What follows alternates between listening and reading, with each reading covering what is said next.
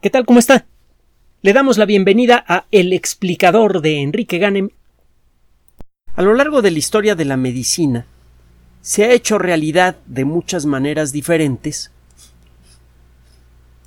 ese dicho que dice que el camino al infierno está pavimentado con buenas intenciones. A lo largo de los siglos y en todas las culturas, las personas que han hecho, que han dedicado su vida y a veces la han sacrificado para tratar de encontrar solución a toda clase de problemas médicos, han llegado a aplicar terapias que en muchas ocasiones resultaron ser mucho peores que, el que, la enfermedad que pretendían enfrentar. Eh, perdón, ya vamos mejor, pero todavía, todavía como que como que no acabamos de sacudirnos al virus este, pero bueno. El caso es que eh, hay muchos ejemplos. Es el caso de la cocaína, cuando apareció la cocaína, eh, cuando fue identificada esa sustancia, se llegó a pensar que podría tener un efecto muy positivo en el comportamiento, que podría ser un sustituto ideal de muchas anestesias, etcétera, etcétera. La cocaína sabemos en la actualidad que produce una eh, una grave dependencia que además genera una serie de efectos eh, independientemente de los efectos psicológicos que son gravísimos están los efectos físicos. El eh, eh, consumo excesivo de cocaína puede producir entre otras cosas que se le caiga a usted la nariz. Empiezan a, ser destruidos los vasos sanguíneos más, más pequeños de la nariz como consecuencia del consumo de cocaína hay un momento en el que se puede e-, echar a perder el tejido y caerse en la nariz. Y eso es lo de menos. Puede usted tener em, eh, problemas de hipertensión aguda instantánea que puede producir un ataque cardíaco, entre muchos otros problemas. A lo largo de la historia se llegaron a aplicar remedios basados en el plomo o en el mercurio y estos eh, remedios muchas veces resultaron ser peor que la enfermedad. Eh, en la era de la Ilustración, por ejemplo, eran comunes las curas que involucraban sustancias dulces basadas en el plomo. Algunas sales de plomo tienen un sabor dulce muy agradable. Como el plomo no tiene un efecto inmediato muy obvio, muchos médicos no se daban cuenta que ese plomo que le daban a un paciente para resolver problemas estomacales, por ejemplo, en realidad estaban envenenando al paciente. Una de las muchas causas probables de los problemas que, que acabaron con la vida de muchos grandes personajes de aquella época, por ejemplo Beethoven, podría tener que ver con el, con el envenenamiento con plomo. Mercurio ni le dijo. Con el paso de los años, y según fue avanzando nuestro entendimiento sobre la naturaleza del cuerpo humano y la naturaleza de las enfermedades, empezamos a descubrir los mecanismos de la enfermedad y una vez que empezamos a entender esos mecanismos, empezamos a buscar la manera de intervenir en ellos de manera directa. En lugar de estar, de estar dando golpes eh, a, lo loco, como una persona que está tratando de romper una piñata, con los ojos eh, cubiertos, la ciencia médica, y esto fue especialmente notable a partir del siglo XIX, comenzó a contar con herramientas verificables para identificar a los causantes de algunas enfermedades y por lo tanto empezó a contar con los medios para empezar a buscar soluciones realmente efectivas. Y en algunas ocasiones estas soluciones fueron en cierto modo paradójicas. El mercurio fue utilizado a lo largo de la historia por distintas culturas para tratar algunas enfermedades. Y la realidad es que el mercurio genera problemas gravísimos en el sistema nervioso que, de no ser interrumpidos, pueden acabar con la vida del paciente. Y aunque usted retire el medicamento, muchas veces los efectos negativos del mercurio se pueden quedar por muchos años, incluso de por vida. Algunos eh, grandes personajes de la historia seguramente fueron envenenados por mercurio y eso podría explicar, entre otras cosas, por qué su comportamiento cambió de manera tan extrema. Isaac Newton era una, persona tranquila, eh, eh, muy eh, introspectiva, Eso sí, muy celoso de su trabajo, le, tenía verdadero pavor de que le fueran a robar la autoría intelectual de su trabajo. Esa característica perfectamente entendible la conservó por, por, toda su vida, pero ya, ya grande se dedicó a hacer experimentos de alquimia. En aquella época no, se, no era claro por qué no se podía convertir el plomo en oro, entre otras cosas. Entonces había mucha gente que ahora llamaríamos científicos serios que se dedicaban a algo que sabemos que no tiene nada de serio, como, como la alquimia. Pero bueno, el caso es que él em, eh, empezó a hacer experimentos alquímicos frecuentes y utilizaba con frecuencia mercurio. Y el mercurio es un material muy insidioso. Usted no ve cómo se está evaporando el mercurio. Usted tiene una gotita de mercurio enfrente y le pone una lámpara ultravioleta con las características apropiadas y proyecta la imagen sobre un papel, usted puede ver cómo se está evaporando material del mercurio continuamente. De otra manera no lo ve. Y esos vapores de mercurio afectan directamente al sistema nervioso. Eh, Newton parece que desarrolló un carácter especialmente desagradable e incluso peligroso al final de su vida, eh, ya eh, siendo reconocido por sus grandes triunfos, recibió el encargo de controlar la casa de moneda de Inglaterra. Pocas palabras. Y llegó a desarrollar un verdadero odio por los falsificadores, al punto de que envió a más de cien de ellos a la horca. Siempre tuvo un temperamento pesadito Newton, pero de joven seguramente no habría llegado a tanto. Es muy probable que ese detalle de su comportamiento y otros más que han documentado las personas que lo conocieron de grande eh, pudiera estar relacionado con el envenenamiento con mercurio. Pero bueno, le comento lo del mercurio por lo siguiente. Al desarrollar un entendimiento cada vez mayor de la causa de las enfermedades, algunos investigadores se dieron cuenta que las mismas sustancias que eran terribles para el cuerpo humano podían ser sus salvadoras si se usaban de la manera correcta. El arsénico es un veneno especialmente peligroso. Incluso en pequeñas cantidades puede matar. Y es un material que se disuelve fácilmente en agua.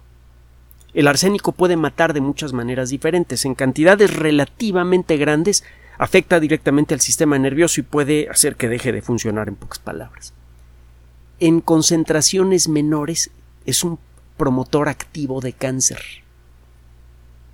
Entre otras cosas, de cáncer en vías urinarias, algunas formas de cáncer eh, eh, de pulmón, etcétera, etcétera. En cantidades verdaderamente ridículas, en concentraciones de una en mil millones de partes. si usted toma mil millones de gotas de agua y deja caer una gota de arsénico concentrado en ella, eh, eh, esa gotita se diluye, parece que prácticamente desaparece todo el arsénico, pero si usted bebe regularmente de esa agua, el riesgo de que desarrolle usted cáncer de alguna de las muchas variedades que puede provocar el arsénico se vuelve bastante sustancial. Entonces el arsénico es, eh, es una sustancia realmente peligrosa. En, el viejo oeste, por ejemplo, en las zonas desérticas a veces encontraba usted charcas de agua que se veían en perfecto estado, pero veía animales muertos alrededor y a veces gente también. Esa agua eh, eh, llevaba mucho tiempo debajo del suelo, salió por algún manantial, y esta agua que había estado mucho tiempo debajo del suelo en contacto con la roca, había diluido una cantidad importante de sales de arsénico al punto de volverse venenosa. Esa agua tenía un sabor amargo, y así es como lo decían los indios, agua amarga, y no la tocaban. El arsénico es un veneno muy, muy activo. Y ha sido protagonista incluso de muchas novelas de misterio. Busque usted arsénico y encaje, por ejemplo. Hay novela y hay películas más famosas en su época. Mm, bueno, resulta que en 1907 uno de los grandes cazadores de microbios, ¿se acuerda del libro que hemos recomendado muchas veces y que se titula así? Los cazadores de microbios.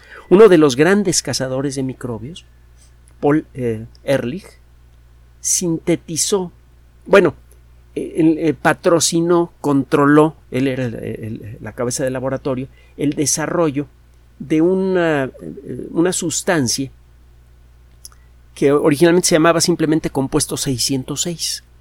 Ehrlich tenía la idea fija de desarrollar una bala mágica. Así le llamaba él. Una bala mágica que pudiera perseguir a los bichitos que causan enfermedades adentro de nuestro cuerpo y pegarles nada más a esos bichitos. Esta forma de pensar fue inspirada en muy buena medida por el trabajo de los otros grandes cazadores de microbios que le precedieron gracias a Pasteur, a Koch y a los otros grandes protagonistas de este libro, descubrimos que muchas de las enfermedades más comunes y de las más mortales en aquella época eran causadas por bacterias. Y entonces nació el concepto de la antibiosis. Así como hay sustancias que son venenosas para las aves pero no son venenosas para las lagartijas, por ejemplo, así como hay sustancias que le caen bien a una persona y le pueden caer muy mal a un animal, simplemente vea lo que pasa si le da de comer chocolate a un perro, es algo que normalmente no se debe hacer. Podrían existir sustancias en la naturaleza que sean muy dañinas para las bacterias, pero sean inocuas o cuando menos relativamente poco peligrosas para el ser humano. El razonamiento de Ehrlich era desde luego correcto, aunque tosco. En aquella época no se tenía una idea de cuál es el mecanismo de acción a nivel molecular de distintas sustancias. Por ejemplo, las sales de arsénico. no saber realmente por qué era tan peligroso para los seres humanos. Pero era claro que el arsénico era peligroso también para las bacterias. Y Ehrlich tenía la idea de que podría envolver a los átomos de arsénico con alguna estructura molecular que lo hiciera inocuo para seres humanos y que al ser comido por bacterias se liberara el arsénico y matara únicamente a las bacterias. Él tenía la idea de que podría empacar al arsénico de eh, en, una estructura molecular que solamente le resultara comible a las bacterias y no a las células humanas. Más o menos por allí iba su, su razonamiento. Y eh,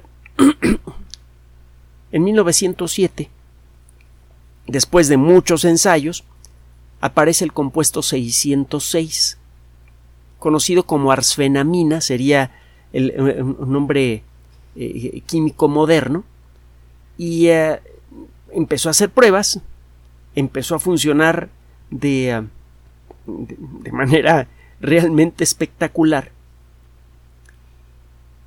y con esto logró mejorar una técnica, una sustancia que ya, se había utilizado antes para tratar algunas enfermedades infecciosas, el atoxil, que también es un compuesto hecho con, eh, arsénico. En muy poco tiempo, el uh, salvarzán, como lo llamó eh, Paul Ehrlich, empezó a producir éxitos verdaderamente espectaculares. Cuando era fabricado de la manera apropiada y era conservado y aplicado de la manera apropiada, era un medicamento de construcción, manejo y uso muy delicados, pero cuando se utilizaba correctamente, funcionaba de maravilla. Por primera vez se desarrolló un medicamento que realmente pudiera curar en forma efectiva la sífilis sin eh, producir efectos secundarios. Para la sífilis también se utilizaban compuestos de mercurio, pero generalmente dejaban daño en el sistema nervioso de las personas. La sífilis es una enfermedad de la que se habla relativamente poco en la actualidad.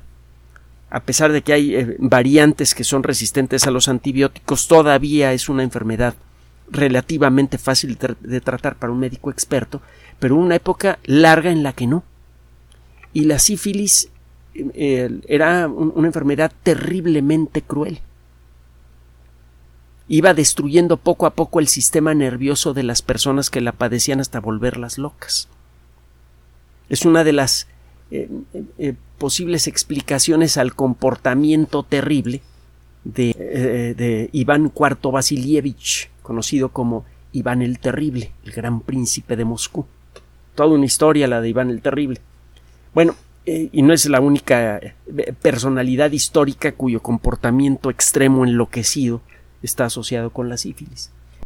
Gracias al entendimiento en aquella época muy precario de la eh, naturaleza de la vida y de la naturaleza molecular de ciertas sustancias, es que fue posible primero concebir la idea de una bala mágica para luego hacerla realidad.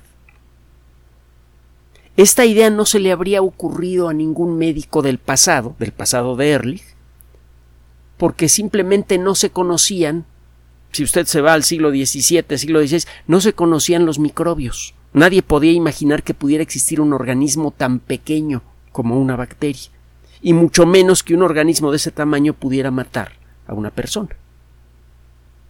Entonces, el concepto de la, mala, de la bala mágica depende del conocimiento de la existencia de las bacterias, de su tamaño y otras características y del papel que tienen en las enfermedades infecciosas. Una vez que tiene usted ese conocimiento puede imaginar el rollo de la bala mágica, se pone a trabajar y si es usted suficientemente diligente, constante y tiene algo de suerte, entonces consigue resultados. Esto es importante. Eh, Pasteur decía que la suerte solamente ayuda a las mentes entrenadas. Para hacer eh, cualquier cosa en el mundo de la ciencia se necesita un poco de suerte, pero eh, a la suerte hay que invitarla con trabajo sistemático. Y eso es lo que hizo Ehrlich con grandes resultados.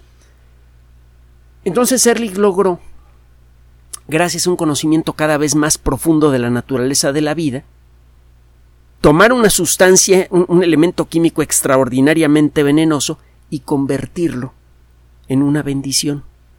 Miles y miles de personas lograron deshacerse de una enfermedad terrible gracias al salvarzán.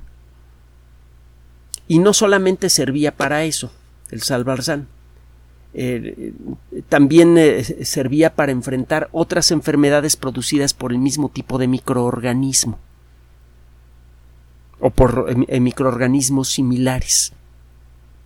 Hay, hay ciertos paralelos moleculares entre las bacterias causantes de la sífilis y los protozoarios causantes de la enfermedad del sueño. Pues la misma medicina podía servir para ambos casos. Y esto es un ejemplo muy, muy atractivo porque el mismo medicamento de pronto tuvo dos aplicaciones diferentes para enfermedades serias. Y esto ha sucedido en algunas ocasiones en la historia de la medicina, sobre todo en el siglo XX y está a punto de ocurrir de nuevo con enormes consecuencias positivas para la salud de usted, la nuestra y la de millones de personas en todo el planeta. Escuche usted lo siguiente. Tiene tiempo que los médicos, eh, los más conocedores, encuentran paralelos curiosos entre dos tipos diferentes de enfermedades que por su naturaleza parecen no tener que ver una con la otra.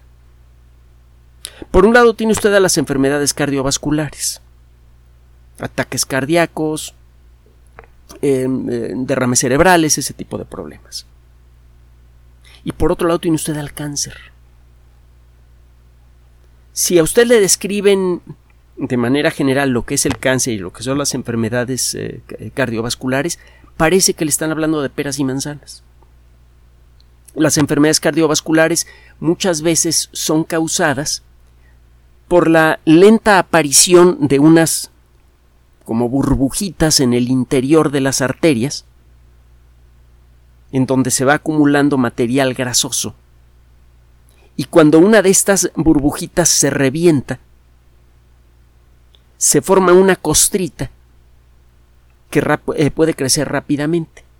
Se revienta una de estas eh, placas de aterosclerosis se empieza a formar un coágulo allí y si el coágulo crece lo suficiente puede bloquear una arteria.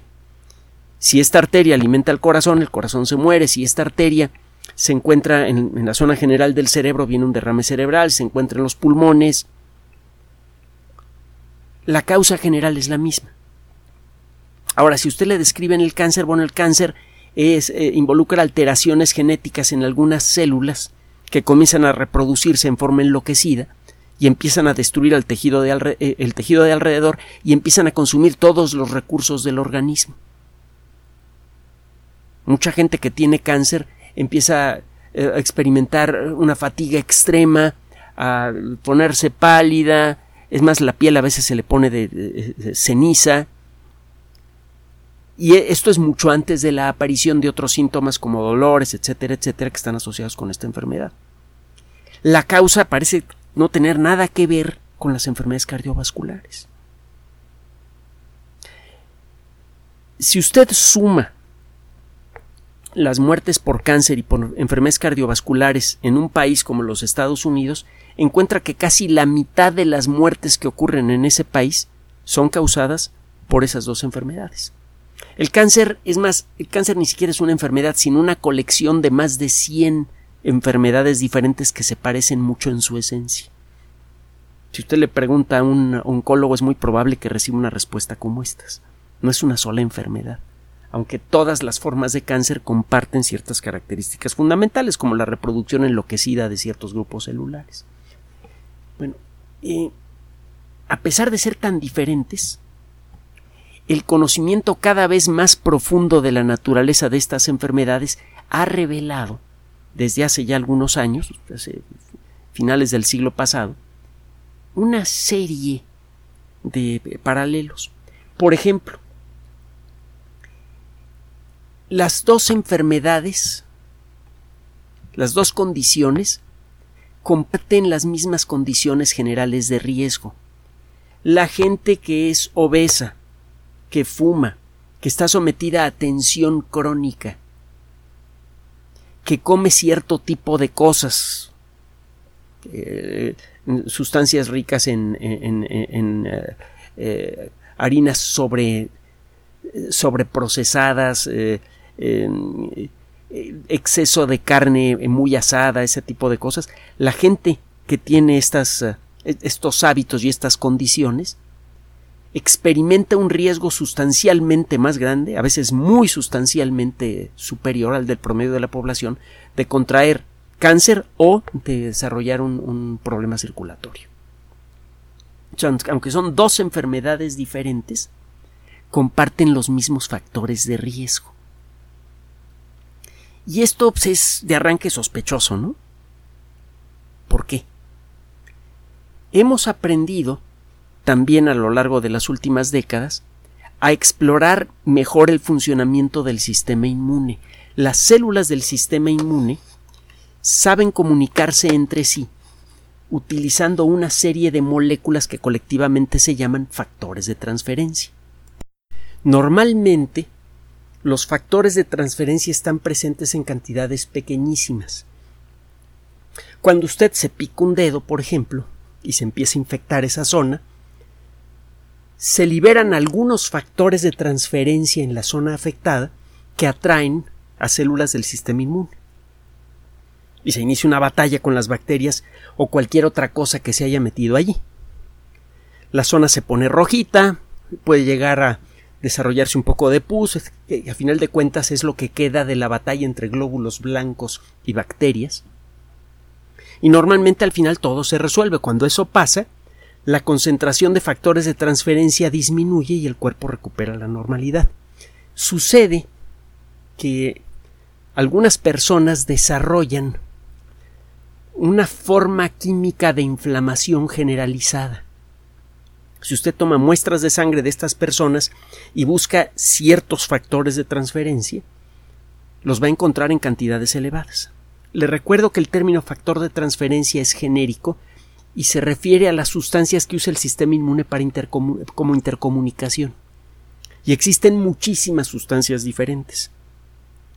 Es un gran grupo de, de sustancias y hay varias familias de ellas y dentro de estas familias hay subfamilias. Estamos hablando de docenas y docenas de, compuestos diferentes, con distintas funciones. El caso es que nunca deben estar presentes en grandes cantidades. Y en algunos casos algunas personas desarrollan esta eh, sobreproducción de algunos factores de transferencia y esto genera una reacción eh, como, como, de inflamación en todo el cuerpo. Se retiene líquido, se hincha un, un poco la persona, etcétera Esto está asociado muchas veces con obesidad. La gente que tiene problemas de obesidad muchas veces tiene este problema de inflamación crónica. Y esto implica, entre otras cosas, que el sistema inmune no está funcionando como debería. Y esto podría tener una relación con el cáncer. Porque no, no podría, de hecho la tiene. El cáncer muchas veces aparece cuando el sistema inmune deja de hacer bien su trabajo. Normalmente el sistema inmune sabe identificar células locas y las para, las destruye. Cuando falla este mecanismo se comienza a desarrollar un tumor. Y esto es relativamente fácil de encontrar en personas que tienen problemas de inflamación crónica. Y lo mismo pasa con problemas circulatorios. La gente que tiene hipertensión y que es propensa para un, ataque cardíaco, generalmente también tiene eh, niveles elevados de algunos factores de transferencia que son indicadores de un problema de inflamación. Eh, de, hecho, eh, el, problema de la aterosclerosis, la aparición de estas placas eh, en, las paredes internas de las arterias que van haciendo que se vuelvan rígidas las arterias, es consecuencia de un proceso local de inflamación que afecta a, las paredes interiores de las arterias. Entonces, tanto el cáncer como las enfermedades cardiovasculares comparten también probablemente un origen común, o cuando menos hay factores que predisponen a ambas enfermedades y que son idénticos para los, para los dos casos. Se han visto varios detalles interesantes. Por ejemplo, hay unos medicamentos relativamente nuevos que se vienen ensayando desde hace ya algunos años, están mejorando mucho, eh, medicamentos anticáncer, que estimulan a que un tipo particular de células del sistema inmune que se llaman macrófagos comiencen a comerse a las células de los tumores. Y lo que se ha observado es que estos medicamentos también estimulan a que los macrófagos comiencen a comerse a las, eh, a las placas de aterosclerosis que encuentra usted en arterias grandes. Una consecuencia inesperada de estos medicamentos anticáncer es que reducen un poco o contienen un poco el desarrollo del problema de aterosclerosis que luego puede derivar en un derrame cerebral o en un ataque al corazón. Se hacen más pequeñas las placas de aterosclerosis.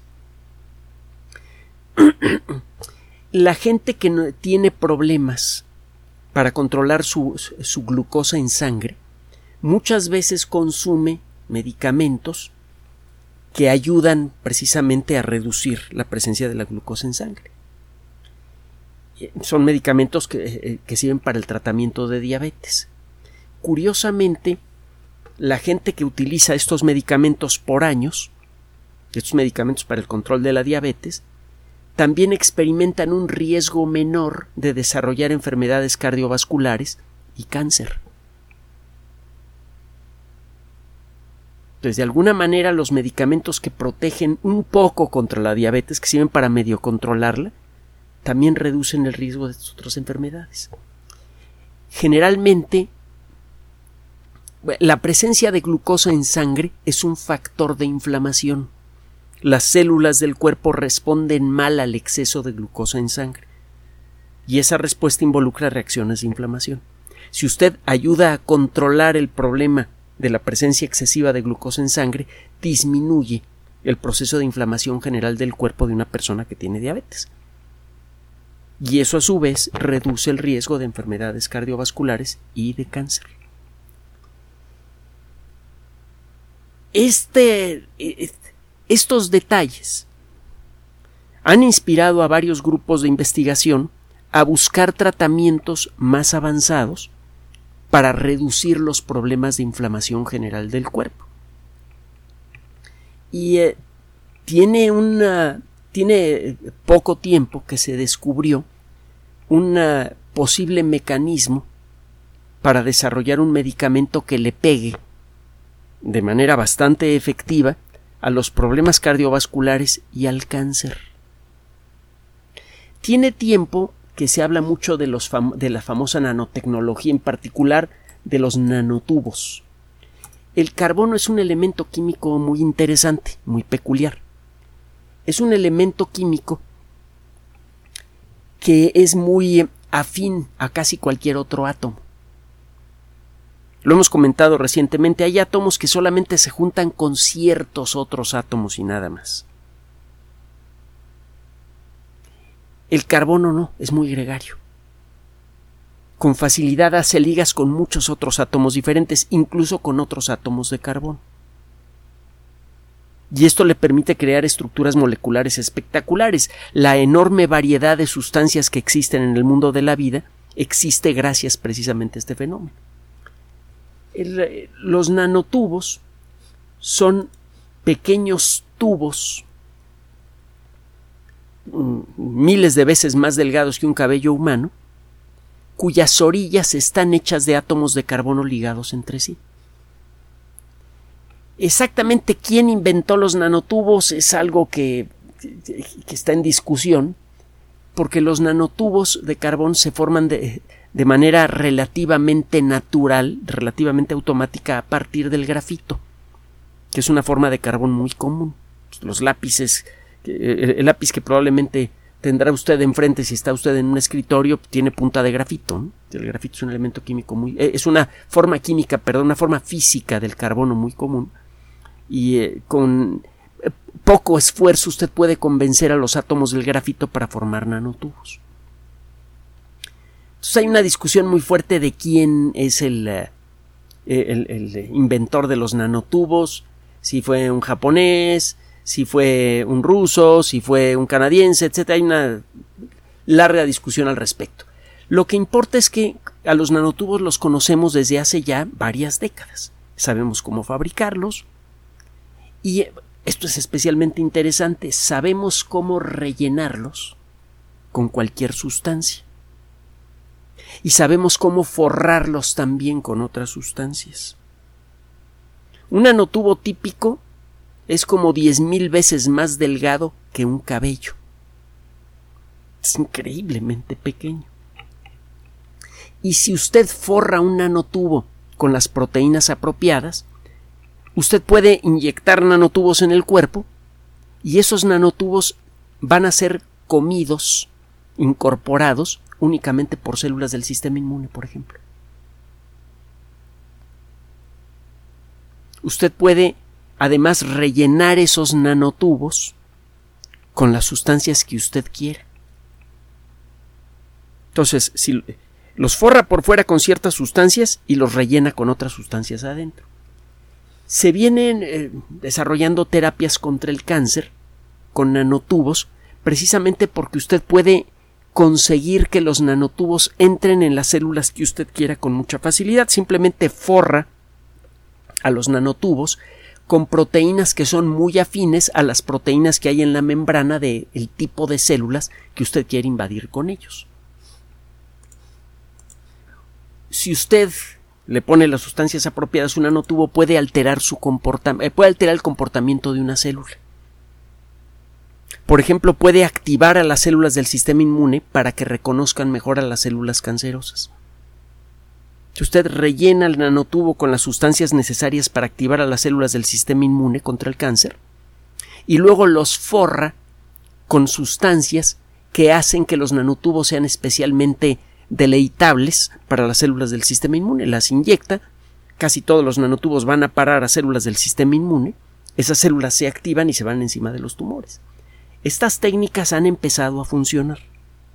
Han empezado a, producir resultados interesantes desde hace algún tiempo, no mucho, pero ya empezaron, em, empezaron a funcionar. usted puede, de la misma manera, activar a las células del sistema inmune utilizando la misma tecnología básica para que empiecen a destruir placas de aterosclerosis. De hecho, las mismas, el mismo principio molecular que estimula a una célula del sistema inmune a atacar una célula cancerosa es la que estimula a la célula del sistema inmune a destruir placas de aterosclerosis. Me imagino que ya sabe para dónde vamos. Estos investigadores, los que están trabajando en este campo, ha habido muchas publicaciones recientemente, eh, sospechan que podrían desarrollar una terapia única basada en nanotubos para tratar problemas de aterosclerosis y curarlos, algo que por el momento es imposible, y con la misma terapia tratar muchas formas de cáncer. Si llegan a conseguirlo y van por muy buen camino, obteniendo resultados muy buenos, se podría reducir en mucho uno de se podrían plural reducir en mucho dos de los problemas de salud más comunes en todo el mundo. Los datos de los Estados Unidos no son muy diferentes a los de México o a los de casi cualquier otro país del mundo. El cáncer y las enfermedades eh, eh, cardiovasculares se encuentran entre las primeras causas de muerte. Y el tratamiento de estas enfermedades generalmente es ineficaz y costoso en términos económicos y humanos. Si resulta que usted puede desarrollar un medicamento que ataque las dos enfermedades de manera muy efectiva, de arranque ese medicamento ya se convertiría obviamente en una gran bendición, pero hay algo más. Las terapias por nanotubos se pueden eh, fabricar a gran escala y a bajo costo. Así que se podría desarrollar de pronto una terapia que le pega a muchas formas de cáncer y que además disminuye problemas cardiovasculares importantes, y que sale barata y que es bastante segura porque los nanotubos van a, ir a estimular únicamente a las células correctas del cuerpo. Sabemos cómo conseguirlo. Entonces, un notición. Dos de las principales causas de muerte en la mayoría de los países del mundo podrían ser tratadas con éxito, quizá hasta curadas definitivamente, no lo sabemos, con la misma terapia, una terapia barata segura y de fácil aplicación. Poco a poco, y gracias a nuestro entendimiento cada vez más profundo de la naturaleza de la vida y sobre todo de nuestros propios cuerpos, empezamos a encontrar, como sucedió en su momento con Paul Ehrlich, que de pronto podemos tener en las manos una bala mágica que puede curar dos enfermedades diferentes que no sabíamos siquiera que estaban relacionadas entre sí. Dentro de poco, y si este grupo de estos grupos de investigación eh, siguen con el mismo camino de éxitos que han tenido hasta el momento, vamos a contar con terapias mucho más efectivas para curar no solamente algunas enfermedades eh, graves para las cuales tenemos algún tratamiento aunque sea incompleto como el cáncer, sino también para tratar efectivamente enfermedades para las cuales no tenemos un tratamiento real, como el caso de la aterosclerosis. Antes del final de esta década, el potencial para mejorar la calidad de vida de la sociedad humana va a crecer mucho. Eso es lo que ofrece la ciencia. Si este conocimiento llega a las manos apropiadas, podemos esperar, como colectividad, una vida mucho más larga y mejor para todos. Gracias por su atención. Por sugerencia suya tenemos abierto un espacio en Patreon, el explicador Enrique Ganem, y en PayPal, el explicador patrocinio gmail.com, por los que gracias a su apoyo sostenemos este espacio. Puede usted descargar gratuitamente estos audios en formato MP3 en Spotify y en iTunes como El Explicador sitio oficial y en SoundCloud como El Explicador. Recuerde nuestras redes sociales de siempre, Twitter Enrique-Ganem y en Facebook Enrique Ganem sitio oficial, El Explicador y los grupos que usted ya conoce. Gracias.